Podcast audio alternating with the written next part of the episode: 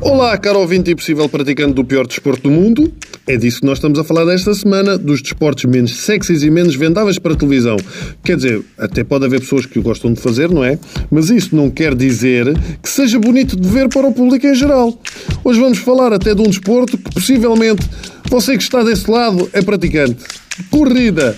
E vamos incluir aqui alguns géneros. Eu percebo que gostem, Percebo que faça bem, agora não gosto de praticar e muito menos de ver na televisão. Aliás, eu acho que há um limite de metros para se ver na televisão. 100 metros é giro e rápido. Há emoção.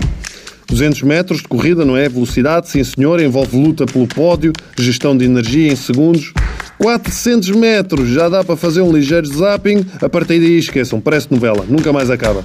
É que no futebol há golos, há cartões, há faltas, no basquetebol há cestos, reviravoltas, no marcador, nos outros desportos há imensas coisas, corridas. Ei, o que é que estás a fazer? Estás a ver o que na televisão? Uma maratona. Ah, é? Como é? É espetacular, então este indivíduo saiu a correr daqui, com mais 200 atrás, e depois daqui a duas horas ele está ali noutro sítio.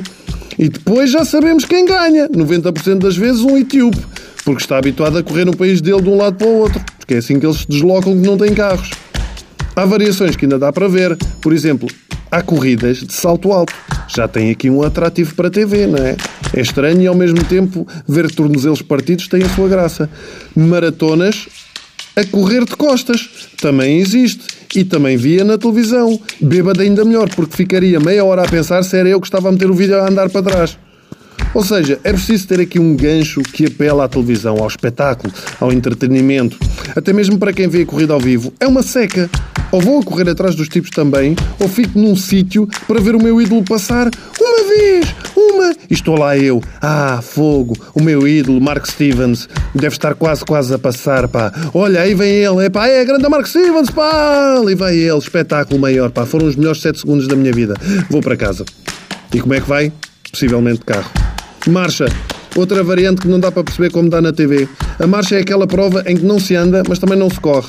Parece que foi inventado por alguém que está aflito para urinar e só tinha uma casa de banho a 50 km. Do ponto de vista do utilizador, claro que faz bem, que corram muito. Aliás, há um estudo que diz que as pessoas que começaram a correr 4 vezes por semana passaram a ter 30% mais sexo. Os companheiros. Os companheiros é que começaram, que ficaram em casa, não eles. Porque isto não há milagres, não é? Se estão a correr, não estão a